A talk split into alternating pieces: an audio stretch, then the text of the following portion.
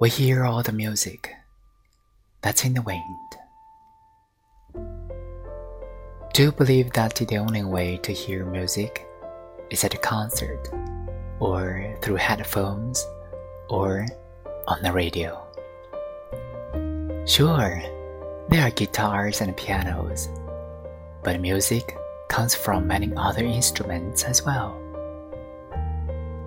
The mother rain on the roof the babble of stream water, the laughter of children, the symphony of insects on a summer's night, the sound of the wind in the trees.